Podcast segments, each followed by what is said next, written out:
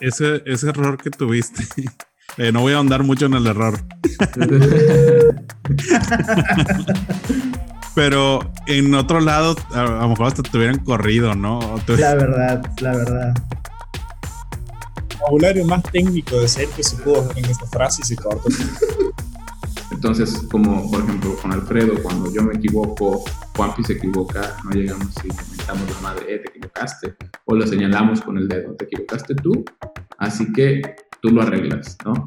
Ok, la regaste, ¿por qué la regaste? Aprendamos juntos y lo solucionamos pones en una posición de liderazgo jerárquico a otras personas abajo de él y pues que Dios te bendiga, ¿no? Ojalá y, esa persona sea de buenos valores y si no es de buenos valores, pues la vas a sufrir.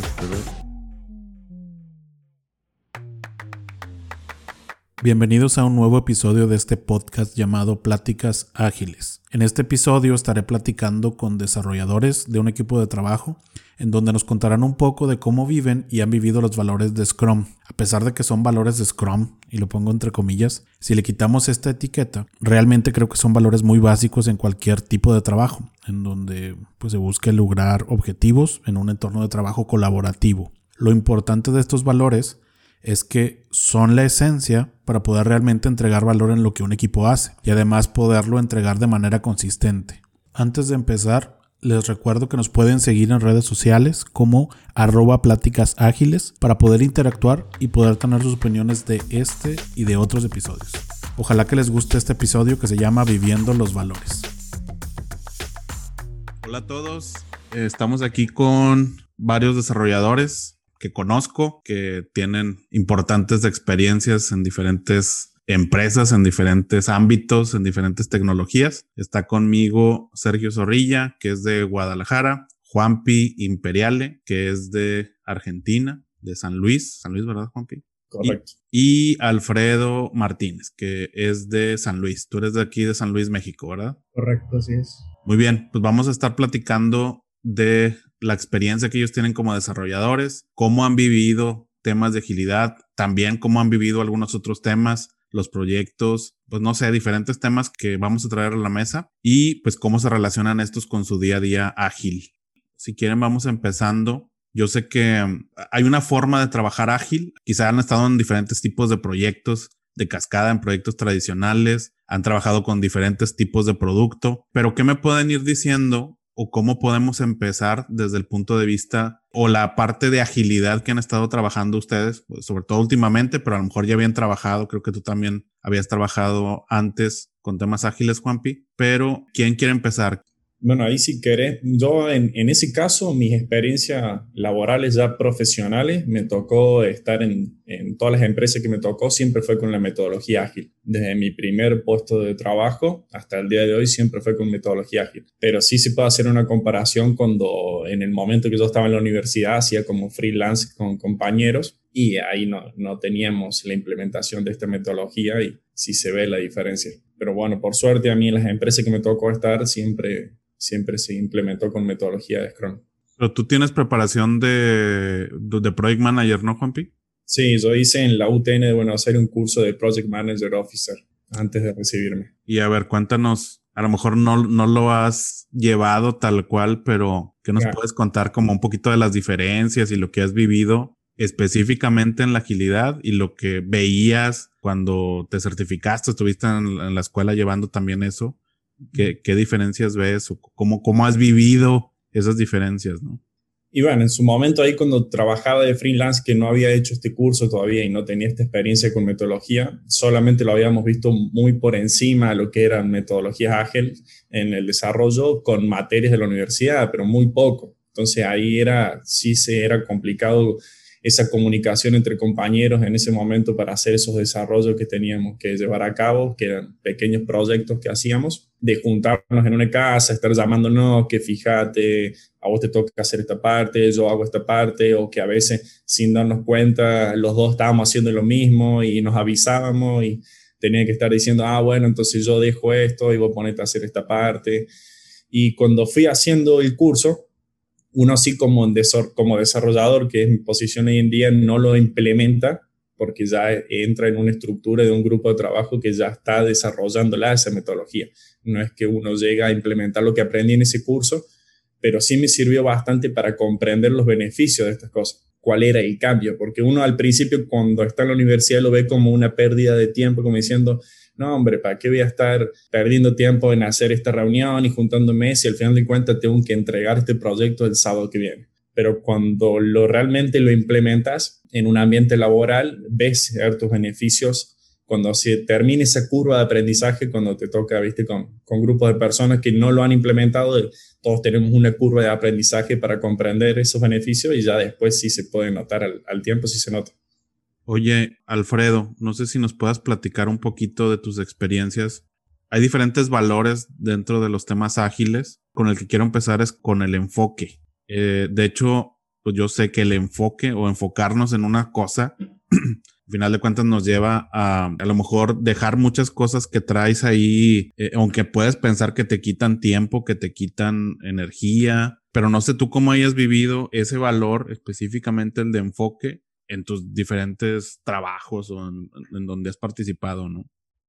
Claro, algo en esto que te puedo decir es que con esto de la pandemia que hemos estado viviendo, pues nos ha llegado a, estar trabajando más en home office y el enfoque creo que se ha desenvuelto mejor. Te lo, te lo comento eh, y empiezo a comentar por este lado porque cuando vamos a oficina y estamos realmente trabajando ahí, me distraía un poco más que ahora que estoy en home office tengo la libertad realmente de, de hacer mis investigaciones, de este, hacer un poco más estructurado y como lo comentas, ¿no? El valor del enfoque lo estoy, eh, lo estoy llevando a cabo en los desarrollos que estoy llevando y en, el trabajo día a día, tal cual, en las sesiones de juntas, sé, sé a lo que voy a llegar y voy a llegar a decir, ya este, tengo un análisis más detallado de lo que estoy haciendo y pues creo que esto de estar en home office me ha ayudado un poquito más a, a sobrellevar el valor de enfoque.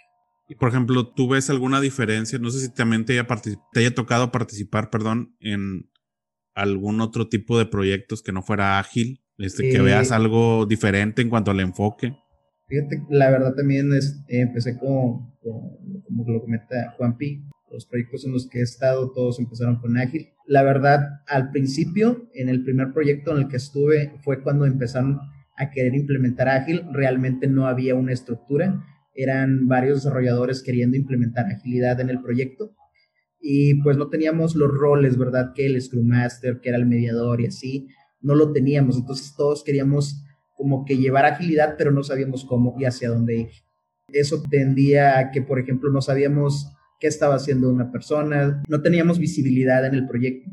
en el otro proyecto en el que estuve fue cuando contratan a un coach ágil y es el que nos empieza a dar la pauta de que, ¿sabes qué? Tú vas a llevar este rol, tú vas a llevar el otro y así. Fue cuando ya empezamos a, llevar un camino ágil de dos semanas de sprint, empezamos a hacer entregas continuas, ya teníamos, pues, ya sabíamos o teníamos como que contexto de qué era agilidad y empezamos a encontrarle un sentido, un ritmo, ¿no? al, equipo, ya teníamos el mismo ritmo. Ahora, este, ¿qué te puedo decir? En el proyecto en el que actualmente estoy, llego y ya tiene la estructura, ya no empiezas de cero, sino que llegas a una estructura ya, ya hecha, empiezas como que a empatar lo que traías con lo que ahorita estás llevando, lo, que ahorita estás viviendo, perdón, y empiezas como que a, a ver, ¿no? Un poquito más, más clara la agilidad de hacer las entregas continuas, entregar los increments inclusive antes del sprint, sino saber que, que pues que te empiezas a, enrolar, ¿no? Y, y, empiezas a entregar con continuidad a, a, mitad del sprint, por así decirlo. Esa experiencia de agilidad es la que yo te puedo platicar de mi lado. A mí, a mí en, mi experiencia pasada, en el trabajo anterior que estaba en una empresa en el rubro de la serie, me tocó que cuando yo entré, en teoría estaban bajo la metodología ágil de Scrum, pero cuando empiezo a hacer el, eh, empezar mis primeros días de trabajo, yo no veía una estructura que te estaban manejando con una metodología. Yo veía como que tenían pequeños rituales así que hacían organizados entre ellos, pero no había un camino fijo. Nadie tenía una idea fija de realmente lo que estábamos haciendo, si era lo correcto o no lo correcto. Era como que iban buscando parches a problemas que se iban encontrando en el camino. Entonces también es, eh, es, un bueno considerar que si se va a implementar un, este tipo de metodologías en, en, grupos de trabajo, ver bien qué es lo que se va a implementar. No sé, por ejemplo, cómo, cómo lo ves Sergio en el grupo nuestro. Pues realmente, para serles sincero, yo soy nuevo en esto de la agilidad, a pesar de que tengo ya seis años trabajando como desarrollador. En los últimos dos he estado formándome para, para esto del desarrollo ágil. Yo desconocía que, que había una metodología que apenas estoy aprendiendo, entonces creo que soy, a comparación de Juanpi y Alfredo, que pues desde cero empezaron a, a trabajar con ágil, eh, me llevan una ventaja, pero bajo lo que llevo conociendo, creo que, creo que, bueno, aparte de que no, no me había tocado trabajar con equipo tan grande, la mayoría de las ocasiones eran dos, tres, cuatro personas y, y cuando llego aquí a Monterrey, o sea, de Guadalajara a Monterrey, fue un cambio así de un equipo de 20 personas. Entonces, creo que es necesario tener, llevar esta metodología o llevar una metodología a, a tener un orden para cómo comunicarse con las personas, los valores que comenta Néstor, eh, no nomás es el enfoque, sino también la apertura. Con equipos grandes creo que también hay que tener mucha apertura, la transparencia, para darle al negocio lo que necesite. Pero ahí, por ejemplo, Sergio, ¿cómo vives tú la apertura? Y cómo a lo mejor antes no había apertura, ahora sí hay apertura. O sea, ¿hay una diferencia en lo que hacías o, o cómo veías antes el proyecto y cómo lo ves ahora? ¿Cómo lo vives eso? Eh, bueno, la apertura creo que más o menos abarca eh, pues la transparencia, parte de la comunicación, la visión completa que, que necesita la empresa para, para traspasártela y tener un buen producto. Cosa que anteriormente en un Canva o en Cascada es, yo quiero que este botón haga esto y no me importa todo lo demás. Haces que el botón funcione, pero para que ese, ese botón funcione necesitas todo un proceso.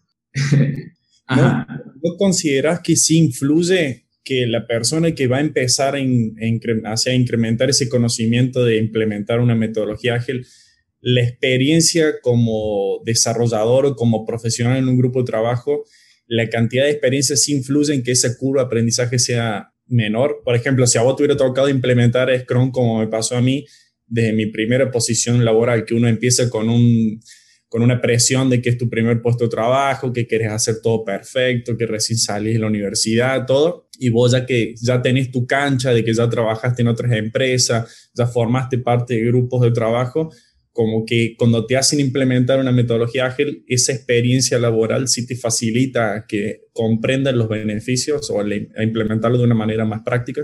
Sí, sí te ayuda, sí te ayuda en el proceso, porque ya traes como que una carga, una experiencia laboral de, tu propio proceso. Pero, y, regreso a la apertura, o sea, tienes que aprender cómo Alfredo hace el proceso, cómo Néstor hace el proceso, cómo Juanpi lo hace. Creo que como desarrolladores a veces somos muy egoístas por cómo lo hacemos, porque nosotros lo creamos. Y, y yo creo que es, es, el valor que más nos cuesta trabajo, porque hay que darle apertura al stakeholder, que el stakeholder me diga qué es lo que, bueno, los stakeholders es yo voy a ver el resultado porque estoy poniendo la lana, como quien dice el, el product owner, ponerle atención al equipo, cómo es que trabaja o cómo puedo yo, de mi experiencia, eh, decirles, esto lo podemos hacer de tal forma y que ellos y aprender a escuchar. Y creo que, creo que Alfredo es, es su gran ejemplo de que te voy a probar esto y te voy a decir por qué o cómo. No sé este, si estoy en lo correcto o no, Alfredo a, un punto que, que, me llama la atención es escuchar a los product owners. Creo que en, los planning es ahí donde los product owners también, este, nosotros empezamos a, a cuestionar, ¿no? ¿Cómo lo quieres? ¿Por qué lo quieres así? ¿Por qué quieres que primero se te entregue esto y por qué no primero lo otro, ¿no? Entonces es así cuando, cuando empiezan a, a, a tener sentido, ¿no? Los criterios de aceptación y a nosotros también como, como testers empezamos a ver valor, ¿no? En el producto que quiere el product owner y somos como que, oye, tiene que jalar tal cual lo dice el product owner porque esto es lo que nosotros tenemos que defender, ¿no? Si tú me cambias algo, pues ya empiezo yo ahí a empezar a gestionar, ¿no? A tener el, valor de decirte, oye, esto está mal porque así no lo quiere el product owner, como ves, lo revisamos y empezamos, ¿no? Ahí como que un, duelo, ¿no? Entre, entre desarrolladores y, y, y y, y, empieza lo bonito, lo padre del, del trabajo y vemos cómo el engrane del sprint empieza a correr. Es más, creo que un grupo de trabajo está muy condicionado a que se implemente bien eso, esa metodología si el product owner tiene la, la apertura de poder eh, relacionarse como uno más del grupo, porque lamentablemente si el product owner no toma esa dinámica de adaptarse a esa metodología, nosotros nos vemos condicionados de que tenemos que satisfacer al cliente, en pocas palabras. Correcto. Y es como lo dices, ¿no? la agilidad tendría que empezar de arriba e ir hacia abajo, como que los de arriba tendrían, los, los líderes o tomadores de, tomadores de decisión, perdón, son los que deben de ajustarse a la agilidad, perdón, o la agilidad debe de ajustarse a ellos. Y, y a nosotros engranar también en, ese proceso, ¿no? Y ahí es donde viene también de que no debe haber tantas jerarquías. O sea, esos de arriba a lo mejor es la empresa grandota a todos los demás, ¿no? No sé, en, ahorita y no lo veo como tan corto plazo que se haga a lo mejor ese cambio, pero entiendo que, que las jerarquías se tienden a, tienden a desaparecer. Y ahí sí, pues es más, es mucho más directo, ¿no? Y, y les, Ah, bueno, nada más les quería preguntar, ahorita que hablaban también de la transparencia y, de cómo es la comunicación y todo esto, ¿no se sienten ustedes como que mm, están expuestos? O sea, yo, yo sé que es complicado como exponerte, abrir completamente lo que estás haciendo, ser completamente transparente con lo que están haciendo. Y, y a lo mejor es lo que dice Sergio, que mm, a lo mejor es lo que más cuesta porque expones tu trabajo. O sea, si hiciste algo mal, todos lo van a ver. Si no hiciste algo de la mejor manera, con buenas prácticas o no sé, se va a exponer y alguien más lo va a ver y lo vas a tener que decir. ¿Cómo viven eso? O sea, ¿cómo es complicada esa apertura? ¿Se exponen, se sienten expuestos o cómo lo ven ustedes? Yo creo que esa apertura va muy de la mano del ambiente laboral porque, por ejemplo, en mi primera experiencia de trabajo, a mí me pasó que estaba en un ámbito donde las jerarquías estaban como muy marcadas y las personas tenían como que su cierto ego de decir, no, hermano, yo estoy por arriba tuyo o tenés que hacerme caso a mí por más que sea o no sea lo correcto. Estos ambientes laborales hacían que yo al, al tener, imagínate, el, el peso de que era mi primera experiencia laboral, que quería quedar bien y si hacía algo mal tenía miedo tenía miedo de que se dieran cuenta de qué me iban a decir, qué me iban a retar y, y por ejemplo, en, en, nuestro trabajo hoy en día yo tengo totalmente la sensación de que me siento totalmente dispuesto a que cualquiera del equipo venga y me diga, no, Juanpi, esto está mal. Y no me voy a sentir mal yo porque sé que es un ambiente laboral sano donde lo que estamos haciendo son críticas constructivas para que como grupo seamos mejor. Pero esa sensación que yo tengo hoy en día no la tenía en esa experiencia en mi primer trabajo porque no tenía un ambiente laboral sano. No había mucha competencia entre los mismos compañeros, era como que yo me guardo lo mío y si lo hice bien no te lo voy a compartir porque si no vos vas a estar a la misma altura que yo y depende mucho de eso para mi punto de vista. Y si es primero el ambiente laboral para que pueda haber transparencia, hablando de un valor, o empieza la transparencia para que pueda haber un ambiente laboral o sea, ¿cómo juega, cómo juega eso, Alfredo? Sí, el ambiente eh, laboral tiene que ser el adecuado para que todos los desarrolladores, todo el equipo, el de team del, del sprint, pues se sienta este, completo y tienda a empezar a investigar, a indagar, a probar ciertas nuevas, nuevas tecnologías. Y pues, como lo comenta Juanpi, eh, estuve en un proyecto en el que yo empezaba a crear nuevos, nuevas formas, ¿no? Nuevas estrategias para hacer mi trabajo y la raza de volada caía de que, no, no, no, eso no, ¿por qué? Porque pues yo no lo sé, este, ya estamos trabajando con esta línea y pues intégrate a la línea, pégate a lo que está allá. Y bueno, este, ya te quitabas inspiración, ¿no? De querer seguir aprendiendo nuevas cosas y decías, no, pues no, no se va a poder aquí. Y empezabas, ¿no? Irte caminando pasito a pasito, y, se volvía tan, tan aburrido este, el ya estar así que decides buscar nuevas formas, nuevos obstáculos. Y aquí en el, en el proyecto en el que actualmente estamos, pues realmente se siente esa libertad. Y, creo que algo, algo que comentó ahí Juanpi, el, el también el estar investigando y, hacer nuevas cosas, es de que así me di a conocer tal vez, tal vez yo también, de que, de que por un, un error mío que se dio a conocer, de volada cayeron gente y me empezaron, fui como que el foco, ¿no? De que, oye, ¿qué estás haciendo? ¿Cómo lo estás haciendo? Este, déjame, déjame ver qué es lo que, que, que cuéntanos, ¿no? Platícanos. Y, este, y se dio a conocer y de volada, pum, me dieron más oportunidades. Y vaya, empezamos a, a crear como que un, un, nuevo mundo, ¿no? Un nuevo mundo de, de, cómo hacer el testing. Y ahí empezamos ya este, a decir, oye, pues yo te quiero para este proyecto, te quiero para el otro, me gustaría que me apoyaras en esto. Y, y va, ¿no? Empezamos a integrar nuevas herramientas. Fue como que algo muy padre. Y ahí es como que eh, eh, hace poco escuché como que hay un, un, video donde, donde un, un, desarrollador también comentaba, dice, cuando el equipo deja de aprender, tiende a desaparecer. Y yo creo que en el equipo en el que estamos, pues eh, siempre hemos estado tratando de aprender y entonces yo creo que vamos por buen camino. Y para... Ese, ese error que tuviste, eh, no voy a ahondar mucho en el error. Pero en otro lado, a, lo mejor hasta te hubieran corrido, ¿no? Te... La verdad, la verdad.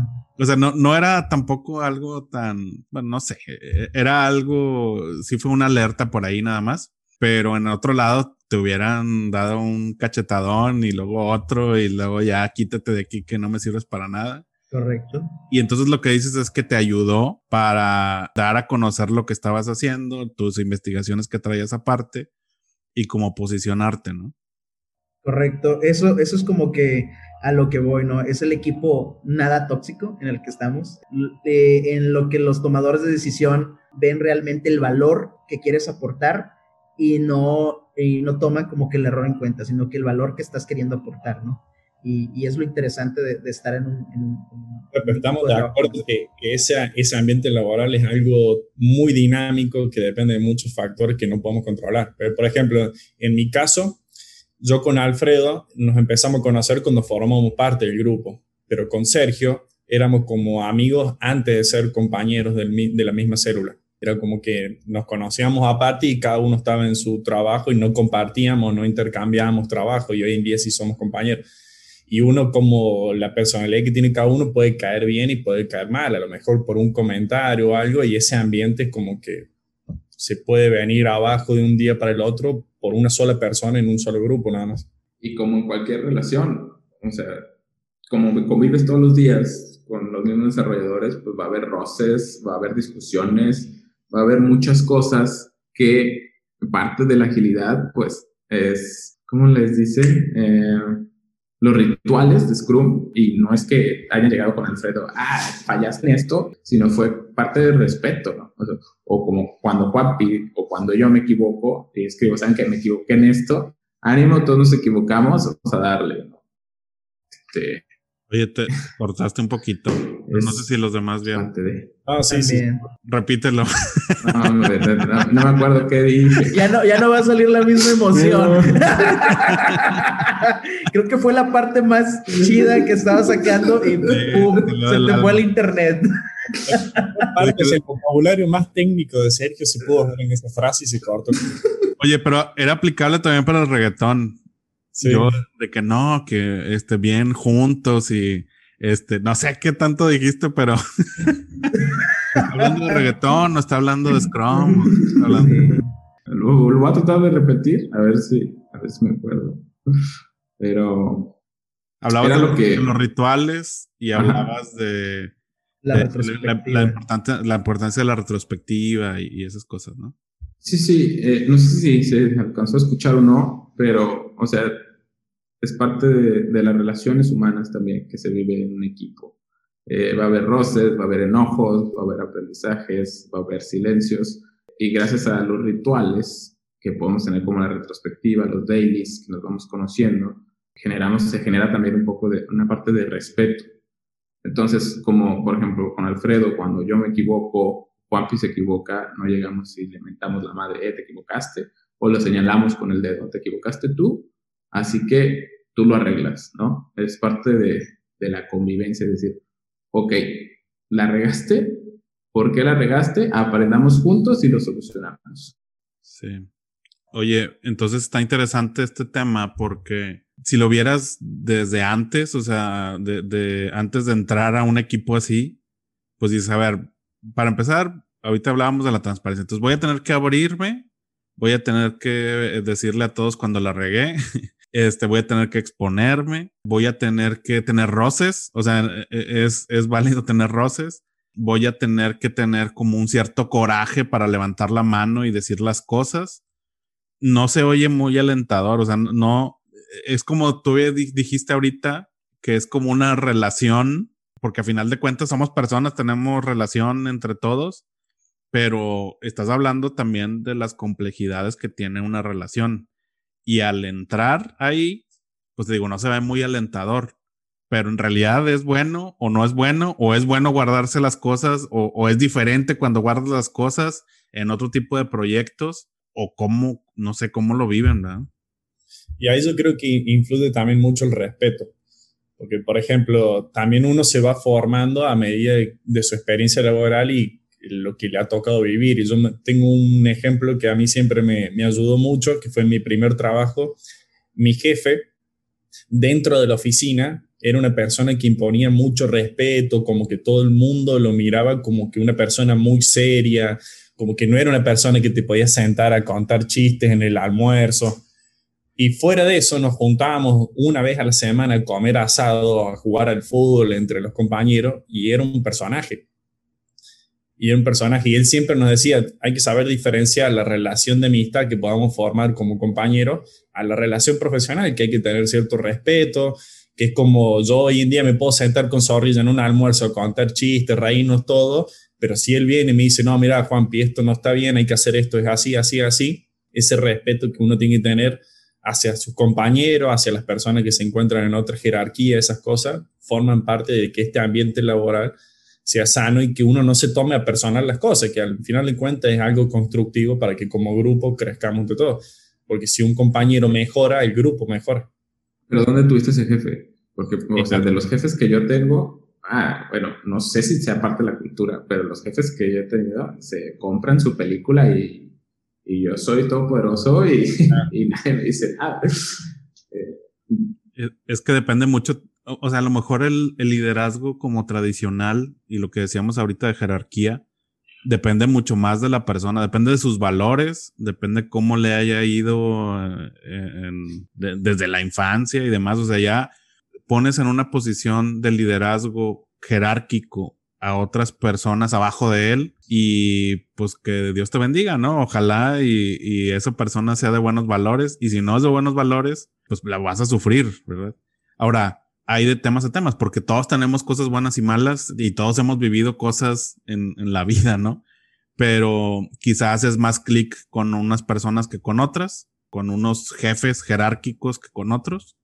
Para ti a lo mejor un valor importante, Sergio, es, eh, no sé, que me escuchen. Y esa persona no escucha, esa persona que tenías no escucha, pero era muy buena para otras cosas, ¿no? O tenía, eh, era, era respetuoso, eh, tenía a lo mejor muchas eh, cualidades o valores. y ahí es donde pues lo dejas todo a pues cómo es la persona.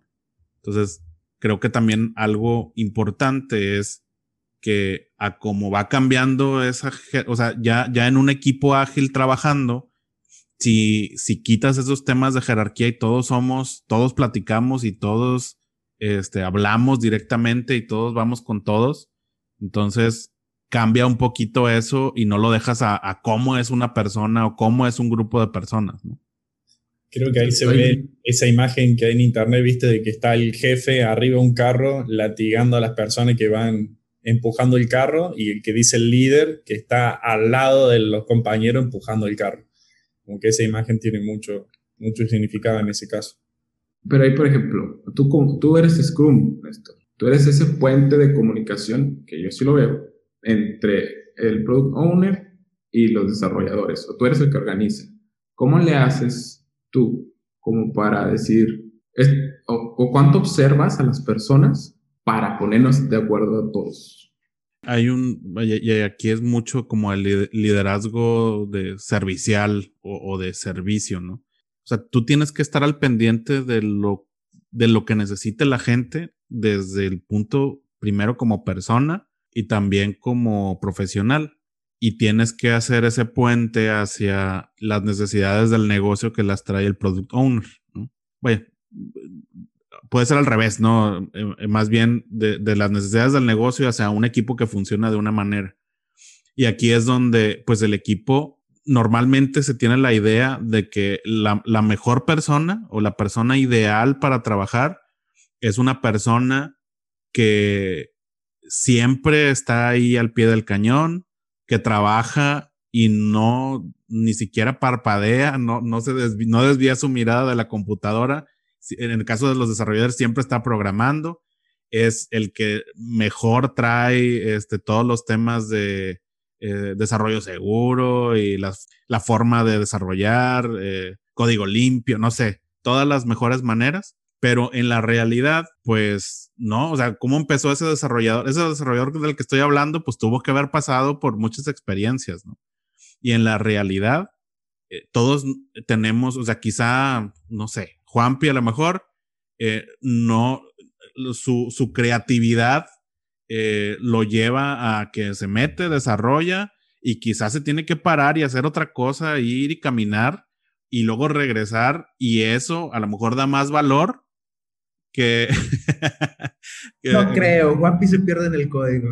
Bueno, yo, decía ahorita Juanpi, pero en, general eh, tienes que conocer como todas esas características, ¿no? Y, y, el saber reconocer y el saber entenderlo es complicado, o sea, no, no, es, no es algo sencillo. Tampoco un Scrum Master se hace este, de la noche a la mañana, son muchas habilidades que tiene que ir adquiriendo y eh, no hay un Scrum Master como ideal, ¿no? Entonces tienes que ir forjándote, ¿no? Y, es parte de, del camino, así como también desarrolladores, así como también product owners. Y eso te lo vas a encontrar en todos lados, ¿no? Te vas a encontrar de diferentes tipos y sabores y, y es un, un camino que, en donde todos se van forjando. Pero ahí sí no depende de una persona, o sea, depende de que todos van forjándose y van aumentando su nivel entre todos, ¿no? Ahí, Néstor, eh, yo tengo también ahí un más, más enfocado al, Scrum. Y, y, tú como Scrum Master, ¿cómo ves a los equipos? Este, ¿Crees que entre más sean, el, el equipo trabaja mejor? Esto lo comento por, por lo que comentó Sergio, que, que, él ha estado en equipos grandes y un equipo pequeño, pues, ¿cómo, cómo, cómo lo ves entre un equipo pequeño y un equipo más grande? Este, ¿Qué consideras que trabaja mejor? Pues depende, es que va a depender mucho de las personas, pero por ejemplo, un equipo grande, el reto, bueno, tienes, tienes retos diferentes a un equipo pequeño. Si es un equipo pequeño, la, la, la comunicación es mejor, es este, pues más fácil, eh, vaya, más, más acotadas, más directas los rituales que se tienen. Este, es mucho más fácil interactuar entre menos personas que entre más personas, ¿no? Y ya le metes también otras cosas de que, bueno, pues entre más personas haya, pues es más difícil también que las personas tengan afinidad, que todos este, se lleven de la mejor manera. Obviamente la comunicación no, tiene un reto diferente. Eh, por eso están acotados a de, de tres a nueve personas, siete varía, ¿no? Eh, un equipo de Scrum, porque pues tiene retos diferentes en cuanto a comunicación y la cohesión como tal del equipo, ¿verdad? Yo tengo una pregunta, porque eso siempre quise saberlo, nunca, nunca supe cómo lo maneja la metodología. Por ejemplo, en el grupo de hoy en día, que seremos, no sé, 8 o 9 seremos, por ejemplo, dada la, situación de que hoy en día estamos todos con la pandemia, haciendo home office, da la oportunidad de que la empresa pueda captar personal de diferentes áreas, de diferentes ciudades, quiero decir, de diferentes lugares, no hace falta que estén físicamente en la ciudad donde tienen la oficina. Si hoy en día te dicen, una, te viene una directiva de arriba que te dicen hay que meter 10 desarrolladores más en el grupo de trabajo, ¿sí? ¿Cómo crees que es lo mejor o qué creen que es lo mejor? ¿Meter los 10 de arranque o decir, no, mira, ¿sabe qué? Primero ingresamos a 3, vemos cómo se comporta, después ingresamos a otros 3 y vemos cómo se van adaptando y otros 3? O es decir, no, mira, mejor los 10 de arranque y nos ahorramos ese tiempo de curva de aprendizaje de los primeros tres, primeros tres y primeros tres? Yo tengo una, una respuesta, pero es muy varía, o sea, realmente es dependiendo cómo tengas la visión, pero me gustaría saber primero lo que piensan los demás. No sé, tú cómo lo ves ese, Sergio. Esto de, la, de lo ágil, yo le veo una ventaja, de acuerdo al ejemplo que das, de meter 10 de un golpe. Mm, yo me iría más como que lo, a lo incremental.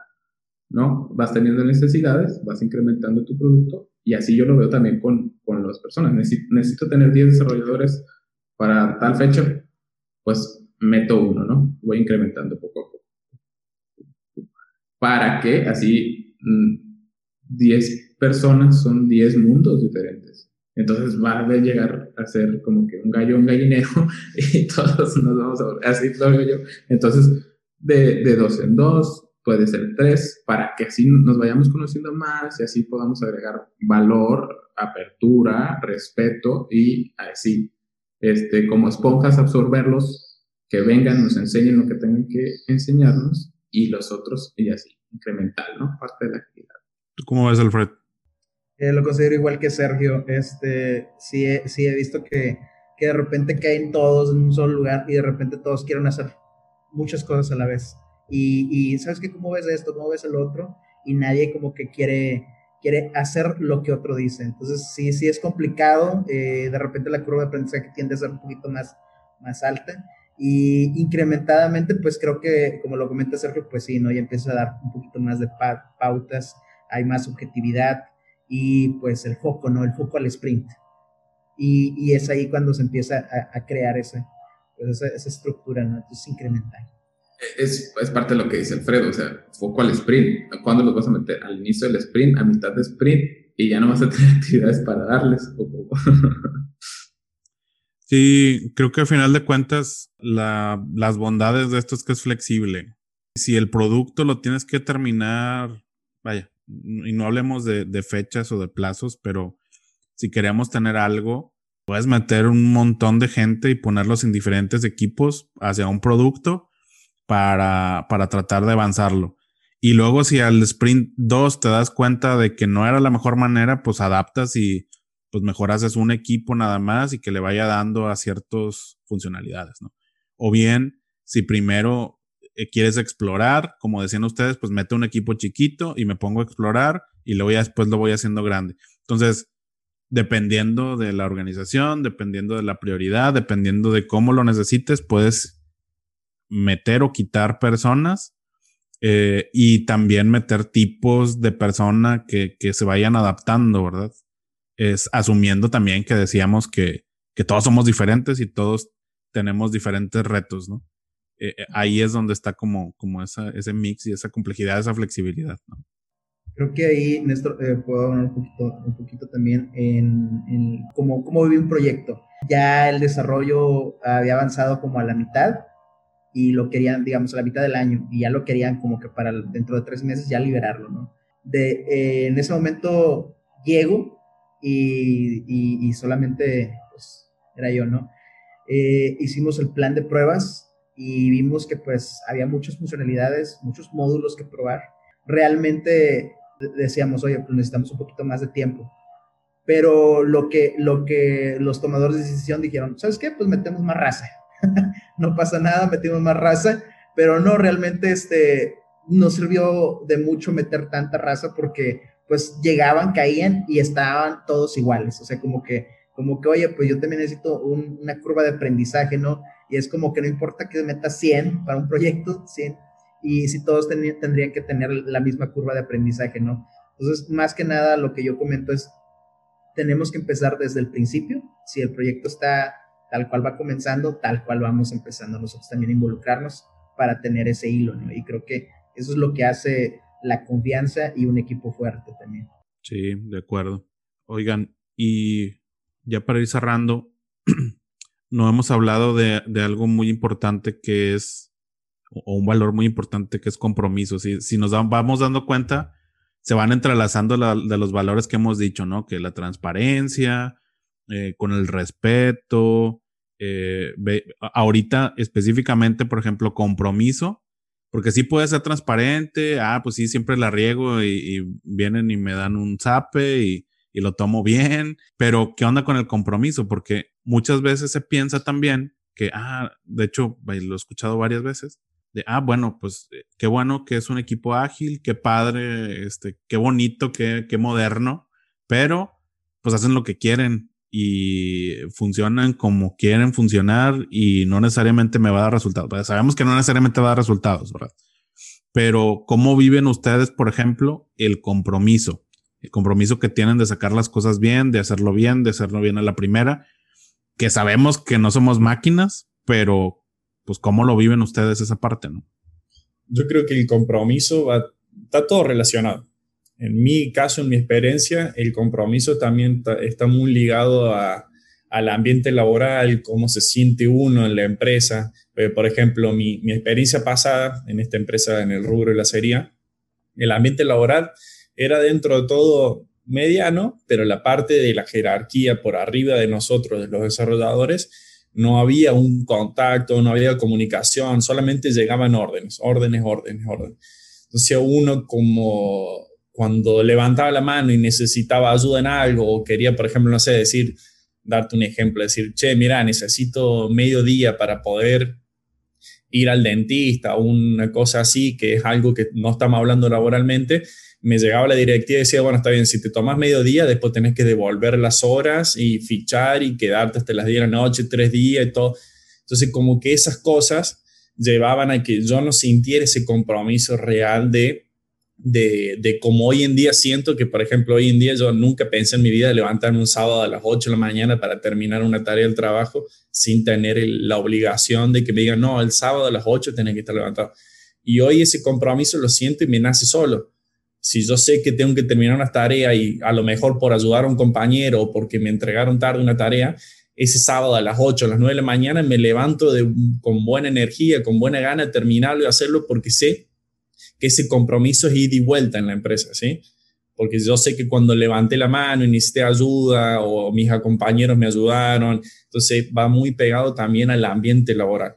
Y uno lo va, le nace solo ese compromiso, porque el compromiso te lo pueden obligar, que no termina siendo sano, que para mí es un factor muy crítico en las tomas de decisiones de cuando una persona cambia de trabajo, ¿no? Que es cuando te lo obligan o te lo imponen, o que esperas que ese compromiso nazca a través de una buena relación, una buena comunicación, de que la empresa, si vos sientes que la empresa está, que te diga, mira, ¿qué necesitas? ¿Cómo estás? O te pasa algo fuera del trabajo y que tu gerente, tu Scrum Master o tu líder, tu compañero te llamen y te digan, che, Juanpi, ¿estás bien? ¿Cómo estás? ¿Necesitas ayuda? Entonces, esas cosas aportan y ayudan mucho. Para mi punto de vista son factores muy importantes para que el, el desarrollador sienta ese compromiso y le nazca sin que se lo imponga. No sé cómo lo ven ustedes. Yo lo veo de dos el compromiso individual y el compromiso en equipo. Para esto tienes que tener todos los valores bien marcados para tener un compromiso de equipo, para que digan, ah, ok, yo como equipo vamos a lograr esto a pesar de que el back no me entregó a tiempo, a pesar de que Juan no terminó a tiempo, a pesar de que el front instaló una librería y no lo supo hacer, ah, es crecer juntos. Pero el compromiso individual la verdad, a mí sí me costó mucho trabajo adquirirlo porque, vaya, por la cultura que tengo o, no sé, fue de, yo soy front, ¿no? Yo desarrollo mi app, ahí están las pantallas muy bonitas, no funcionan. ¿Por qué no funcionan? Es culpa de back, ¿no? Este, no voy a estar detrás de ellos. Eh, yo mi compromiso es, yo ya tengo mi trabajo y ya no, no hago nada por el equipo. Entonces, sí es difícil, sí es difícil comprometerse con un proyecto cuando, cuando no te toman en cuenta, se podrá decir. De lo mismo, hablo del equipo, de, de la transparencia.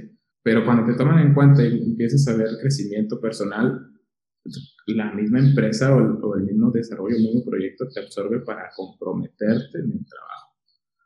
Eh, a, mí me costó, a mí me costó trabajo, la verdad. Eh, no sé si a Juan Pío o Alfredo, que que ya venían de esos, de esa agilidad, pero, pero sí. Era más fácil antes era lo que decíamos ahorita, que inicialmente entras a un lugar, decíamos ahorita, donde todos son responsables, hay más transparencia y como que no, no, a lo mejor si nada más te dicen así, pues no te dan tantas ganas de meterte, ¿no? Porque tú inicialmente también veías, entiendo, Sergio, que eh, pues lo más fácil era, no, pues yo voy a hacer mi trabajo, voy a hacerlo bien y no voy a decirle al de back que, oye, este, no voy a andar tras de ellos y no voy a, pues ya él lo tiene que hacer bien y pues es tu culpa y si me, me preguntan es pues por el de back, el de back no jaló, ¿no? Era como más fácil, ¿no? Sí, sí, correcto. Eso es lo más fácil. Mira que, que lo interesante del, del compromiso, este, en los distintos proyectos ágiles en el que estoy, tú, probablemente ahí el, coach, ¿no? El coach ágil que, que teníamos, es, oye, eh, eh, ¿cuántas tareas crees que puedes sacar en este sprint? Y ahí hay una forma de decirlo, hay una forma de, de, tú entenderlo como que, oye, ahórcate cuantos, con, con lo que tú quieras, ¿no? Di que puedes hacer tantas tareas y en eso te comprometiste para este sprint y es como que ahórcate solo. Y, y, y, tú pues empiezas a decir, mira, pues yo creo que puedo hacer tantas este, me comprometo que para el final del sprint te puedo entregar estas tareas. Y es, es, como que ese compromiso ya lo estás dando, ¿no? Ya, ya, te comprometiste a hacerlo. Y, y, ahora este, empezamos, ¿no? Empezamos, empezamos a trabajar en ese proyecto y, este, y al final del sprint, pues como que, no sé si era el, el, que no entendíamos realmente qué era lo que estamos haciendo. Y llegamos al término del sprint y, y el pro owner decía, pues más o menos yo así no lo quería y así. Y entonces salían otras cosas. Ahora, este, decíamos, bueno, ¿qué dice también ahí la, la guía del Scrum, por así decirlo? Este, bueno, decía que podíamos ah, dar incrementos como que para, para que el product owner tuviera una visibilidad de hacia dónde va su sprint, ¿no? Entonces ya empezábamos este, a entregar a, a la mitad de un sprint, entregamos un poco de valor de lo que se estaba haciendo y ya el product owner decía, exactamente por ahí vamos, vamos muy bien en este sprint, creo que vamos por el camino correcto. Y el compromiso al, fin del, al final del sprint, pues todo lo que te comprometiste con tus tareas, lo vas y lo sacas bien.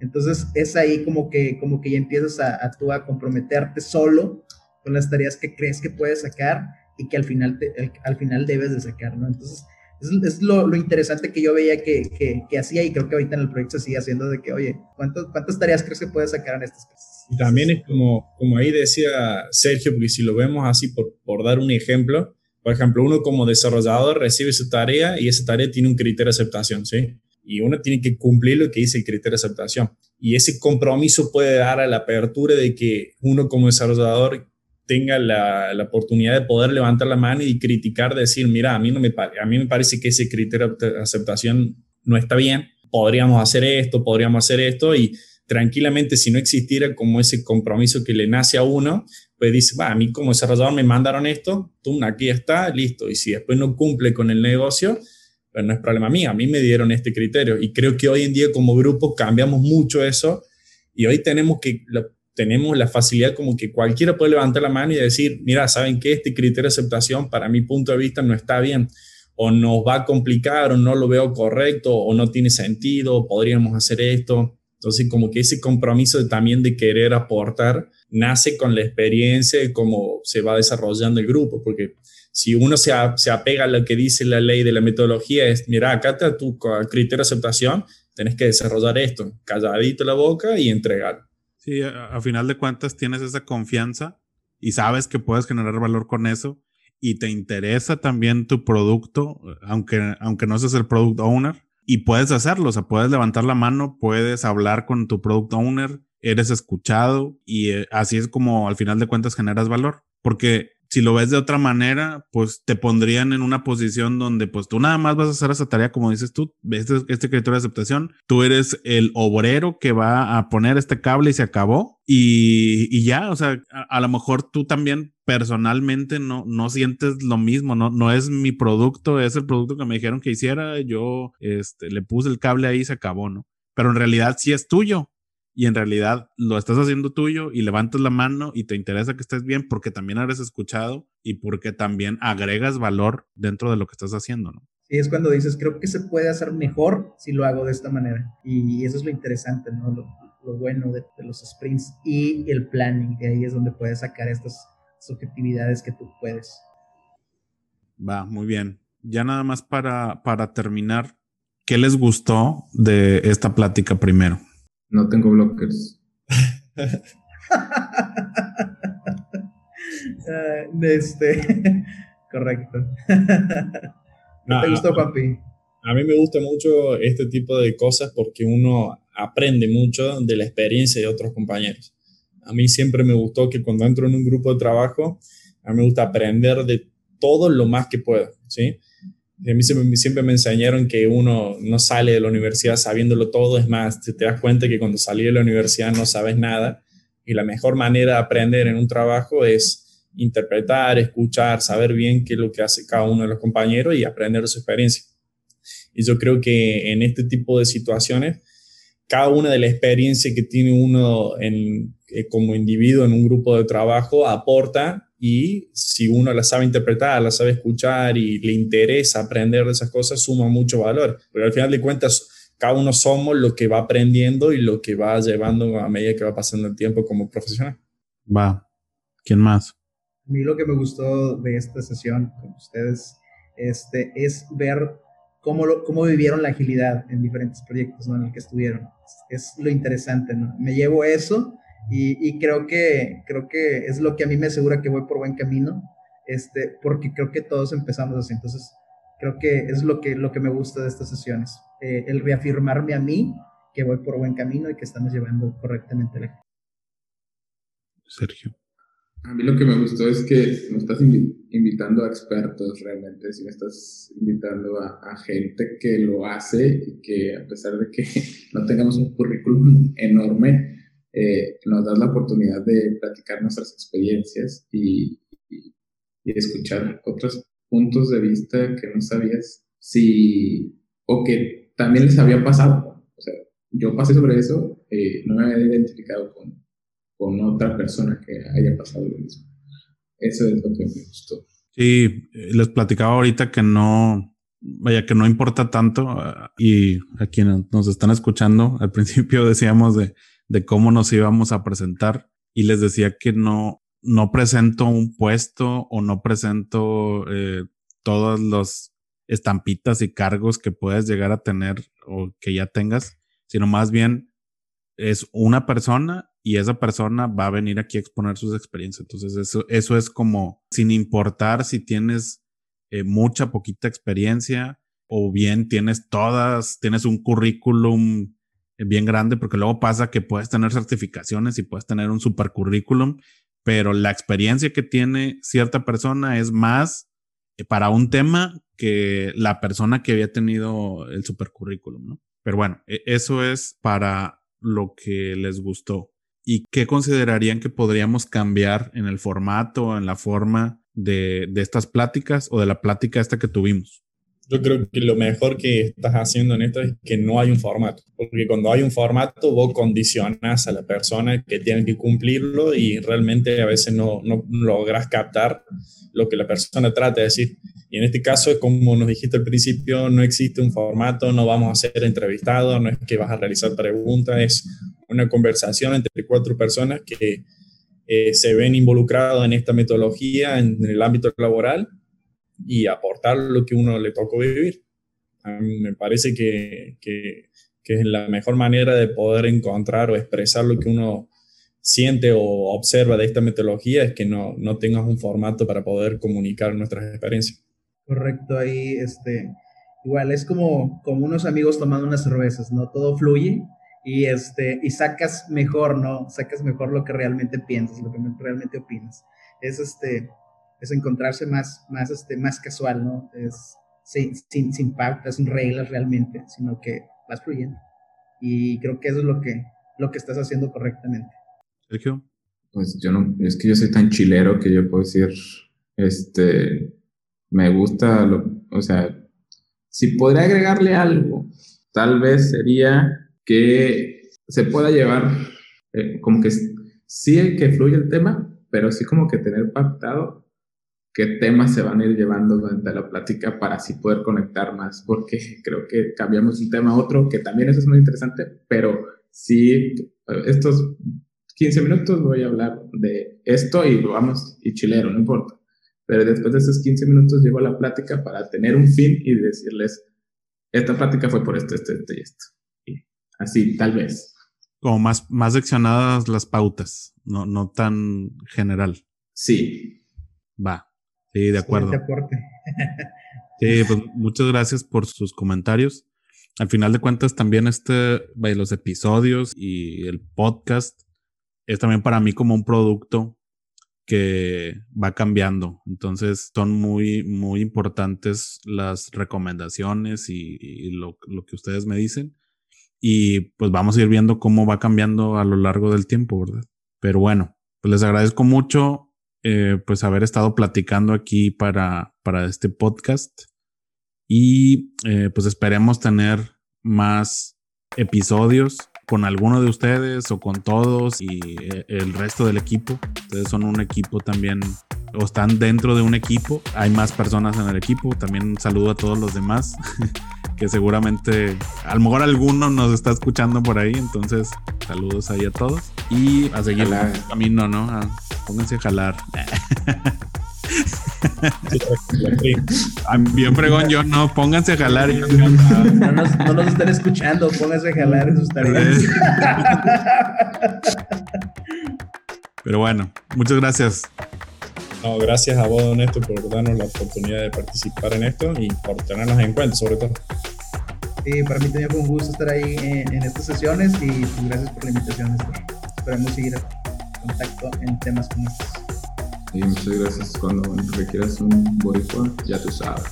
Dale. Pues que estén bien.